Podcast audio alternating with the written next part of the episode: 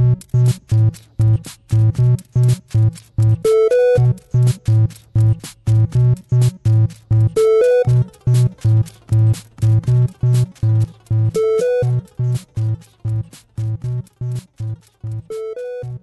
Bienvenidas y bienvenidos a Pulsa Start, soy Alejandro Marquino y vamos a hablar de videojuegos. Antes que nada me vais a dejar que os recuerde muy rápidamente que si queréis apoyarme y colaborar conmigo lo podéis hacer en patreon.com barra Alejandro Marquino. Y hoy os vengo a hablar de dos cositas en concreto, es que ya sabemos los juegos del PlayStation Plus de mayo, eh, me parece un buen mes en líneas generales y teniendo en cuenta toda esta transición que vamos a tener, que vamos a vivir en junio-julio a los nuevos servicios a los nuevos modelos de suscripción de Sony, de PlayStation y que, bueno, básicamente así por resumir muy rápido, porque de lo que quiero hablar bien es de los, del, otro tema, eh, llega FIFA 22, también llega Tribes of Midgar y por último Curse of the Dead Gods. He pronunciado todos los nombres absolutamente mal. El primero de ellos, el FIFA, no necesita demasiada presentación, juego de, de fútbol, hace unos días se lanzó ya la versión 1.0 0 del eFootball. Esto puede ser pues para contrarrestar un poquito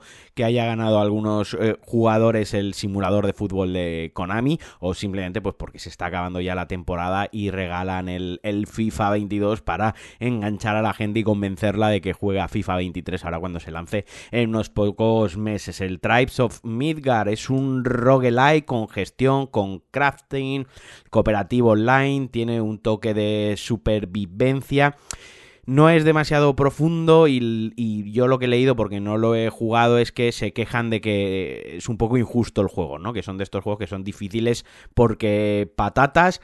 Pero bueno, ahí está para quien lo quiera, quien lo quiera probar. Y como os decía por último, Curse of the Dead Goods o Gods, que es otro roguelike también bastante llamativo en su aspecto visual, en su apartado visual, en su diseño visual y que sin ser la panacea y sin reinventar la rueda, pues lo mismo, yo no lo he jugado, pero todo lo que he leído del juego, pues es que coinciden, ¿no? Está bastante en consonancia, que sin reinventar la rueda es un juego que entretiene. Así que, bueno, sobre todo creo que donde está la fuerza de este mes, donde está el peso, está en el FIFA. Pero realmente yo de lo que os quería hablar era de, de Dune Spice Wars, eh, el juego de acción en tiempo real que se bueno que se ha lanzado en, en, acceso anticipado lo podéis podéis pillar el acceso anticipado por 30 euros en Steam y es el regreso de Dune eh, la saga de libros, que ahora está de moda con la película de Denis Villeneuve que se estrenó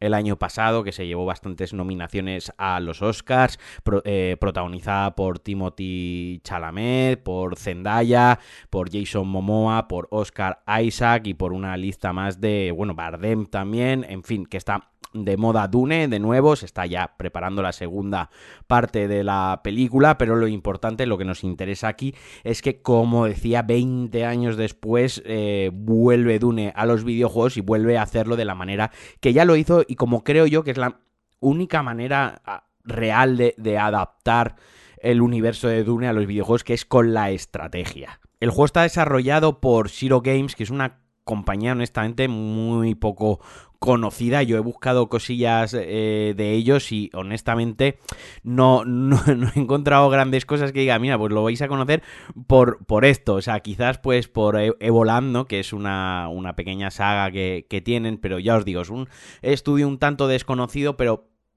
eso puede tirar para atrás en un principio, pero nada más lejos de la realidad las horas que, he podido jugar a este, a este acceso anticipado y que os adelanto, probablemente este fin de le meta bastante caña y quiero hacer un directo porque creo que es un juego que presta bastante a a Twitch, ¿no? Por, por la gracia que, que, puede tener y por lo mal que a mí se me dan este tipo de juegos. Pero entrando un poquito más en, él, como os decía, es un juego de estrategia en tiempo real de estilo 4X, un estilo muy clásico, donde la base de la jugabilidad pues está en expandir nuestro territorio, en explorar, en explotar los recursos naturales del planeta y de luchar, batallar, exterminar, meternos en trifurcas con nuestros enemigos, con las otras tres facciones. Hay cuatro facciones en el, en el juego que intentan controlar a Rakis, están los Fremen, que son los nativos de, este, de este planeta, de este Arrakis. Esa es la facción que yo he elegido en, mi primera partida. También tenemos los Atreides, a los Harkonnen y luego tenemos a los contrabandistas o smugglers en, el juego, en, la versión en español que no está al 100% traducida al castellano. Recordemos, es un early access, es decir, que es normal que tenga estas eh, cositas. Pues son las cuatro facciones, como decía, que podemos, que podemos eh, elegir. Cada una de ellas tiene pues un componente digamos, rolero, por así decirlo, eh, cada una de ellas pues tiene sus puntos fuertes y sus, entre comillas, debilidades. Antes de elegirla, pues te dicen, pues por ejemplo, los... No, me lo estoy inventando, los Harkonnen pues tienen un 5% más en recolección de especias.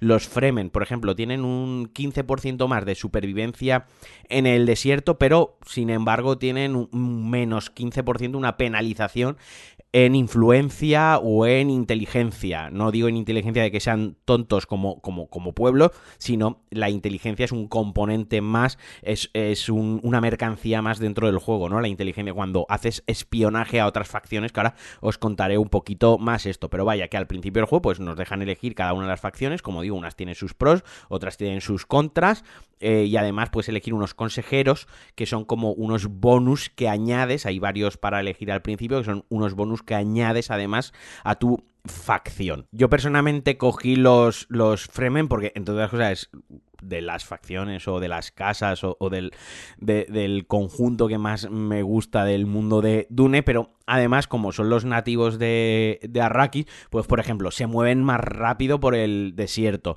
eh, sobreviven mejor a, cuando hay una tormenta, cuando hay calor extremo, dosifican mejor el, agua y los recursos que llevan las tropas. Eh, no atraen tanto a los gusanos porque saben moverse mejor por el desierto, que yo os digo que es una putada cuando viene un gusano y se te come eh, dos batallones. La verdad es que no hace, hace gracia por la animación, pero no hace gracia cuando está jugando en medio de que vas a ir a por un a por una aldea, a saltar una aldea o a saltar a tu enemigo y de repente se te come el gusano a, los soldados y los tienes que, volver a los tienes que volver entre comillas a construir.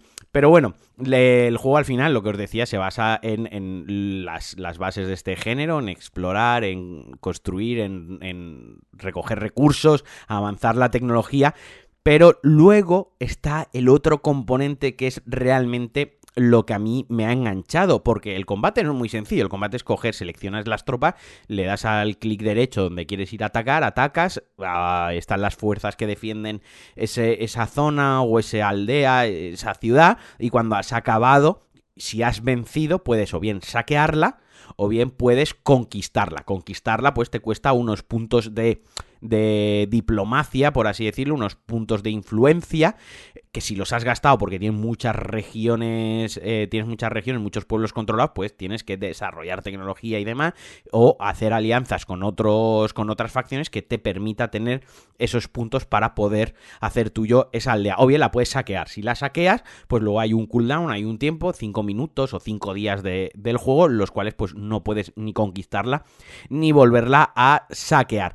Pero como como os decía, lo que a mí sí que me parece más interesante del juego, que no quiere decir que lo otro no me parece interesante, que me lo paso también muy bien, es todo, toda la otra parte del juego que por un lado está todo el tema del comercio y del tradeo, que es súper interesante. Podemos en cualquier momento comerciar con los líderes de las otras facciones. Cada facción valora en mayor o menor medida un recurso. Por ejemplo, eh, los, los, los Atreides que tienen mucho dinero, por, bueno, porque es en la construcción del lore de, Dune, ¿no? Tienen mucho dinero, le dan poco valor al, al, dinero, al oro. Sin embargo, le dan mucho valor a la inteligencia. O le dan un valor normal a un recurso, pues una especie de, de, metal que sirve para construir. Entonces, pues si tú has conseguido mucha inteligencia porque has desarrollado mucho la rama del espionaje, has infiltrado espías en las otras casas y eso lo que hace es que obtienes recursos como, como inteligencia, yo os digo, es un recurso más como el agua, como la población, como el oro, como la especia, que al final de esto va el juego, la guerra por la especia que hay en, en Arrakis.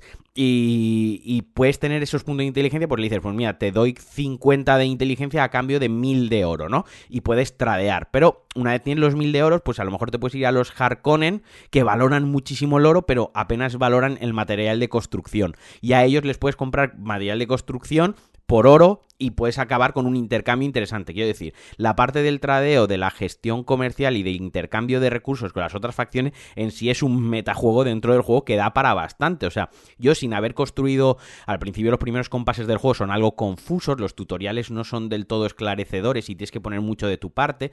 No sé si en la versión final esto lo solucionarán. Yo creo que sí, yo creo que en la, versión final habrá como un tutorial, una misión tutorial, porque aquí ya directamente te sueltan en un mapa de relativo tamaño, de tamaño medio, y ya está, con algunos tutoriales en pantalla, pero yo creo que cuando se lance la versión final sí que le meterán en sí lo que es un tutorial, una misión cerrada de tutorial que te explique todas las cosas. La cuestión es que yo al principio pues andaba un poco perdido con el tema de recursos, de población, de tal, no sé qué, y sin construir mucho, sin, sin dedicarme mucho a la parte de construcción, dedicándome más a la parte de investigación y de espionaje y de comercio, conseguía recursos constantemente para hacer crecer mis poblados y mis tropas. O sea que esa parte está bastante interesante, está bastante chula, tengo ganas de profundizar más en ella.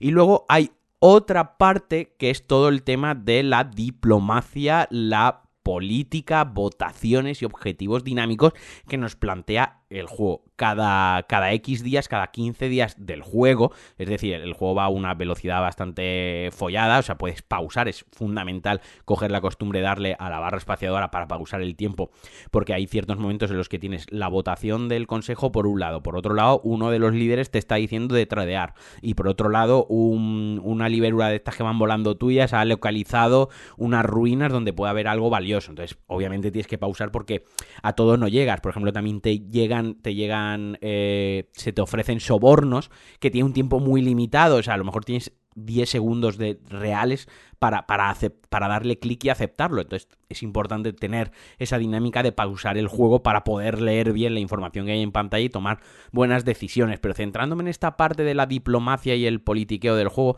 pues como os decía, cada X días pues hay como un consejo en el que se proponen tres cosas a votación.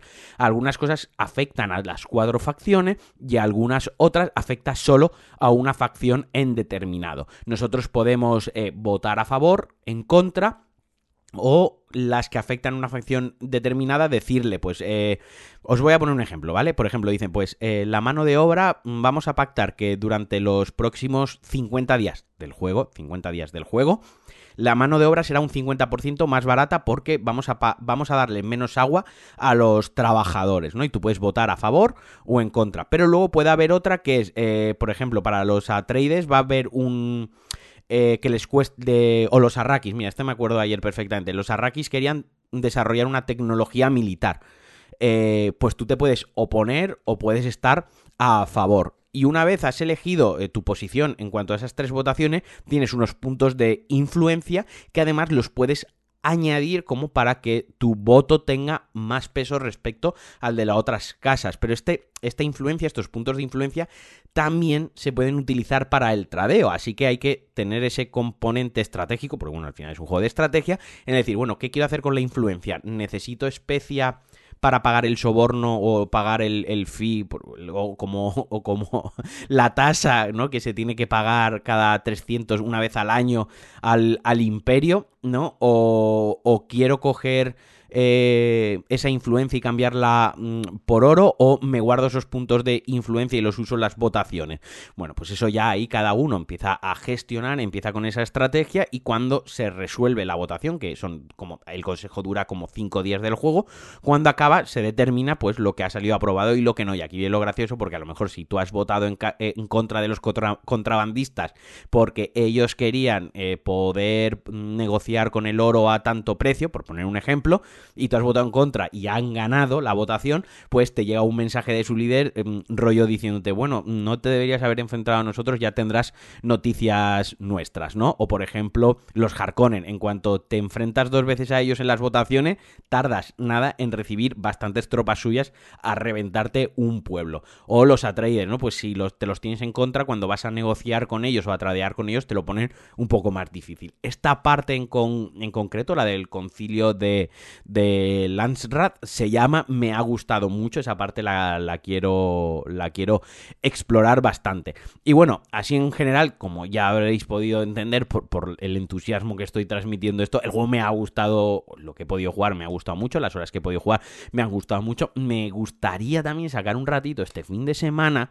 Eh, estoy aquí como medio mudándome en la próxima semana, así que no sé cómo voy a tener de tiempo el fin de entre hacer cajas, limpiar, ordenar y gestionar, pero me gustaría sacar un ratito para hacer un streaming, porque como decía, es un juego que creo que se da mucho al, streaming, por el ritmo que tiene, pues puedo pausar el juego, puedo hablar con, la gente que esté en el, en el chat, y es un juego más chill, ¿no? Es un juego que, que más de calmarte, de tomarte tu tiempo, de relajarte con él, que está bien, porque vengo de acabar Elden Ring, que le he metido 150 horas, ya estoy preparando unos podcasts especiales hablando largo y tendido sobre lo que me ha parecido en Elden Ring, y después de tantísimas horas, pues un juego así más pausado, más calmado, más de gestión, más de meterme de pleno en, en él y no frustrarme porque un boss eh, me mata con la hitbox mal ajustada, pues también se agradece. Y nada, oye, yo pensaba que hoy iba a quedarse un podcast cortito y nos hemos ido al, al cuarto de hora, a los 16 minutos, como me enrollo. Como siempre, agradeceros si habéis llegado hasta aquí, me podéis seguir en Twitter en arroba a barra baja marquino, me podéis escuchar también en DLC, me podéis escuchar en Cliffhanger, me podéis escuchar con The Cuba en el podcast de DKZ, donde sí que nos enrollamos casi tres horas cada fin de semana que se publica los sábados y como siempre se aprecia y valoro que me dejéis vuestras estrellitas en vuestra app de podcast favorita o algún comentario, que os quiero mucho, que un besazo, que os lo paséis bien el fin de semana, que juguéis mucho y a poco que tengáis interés por la estrategia en tiempo real y por Dune, os recomiendo que le echéis un vistazo a este Dune, Spire Wars, no me lío más, un besazo y Adiós.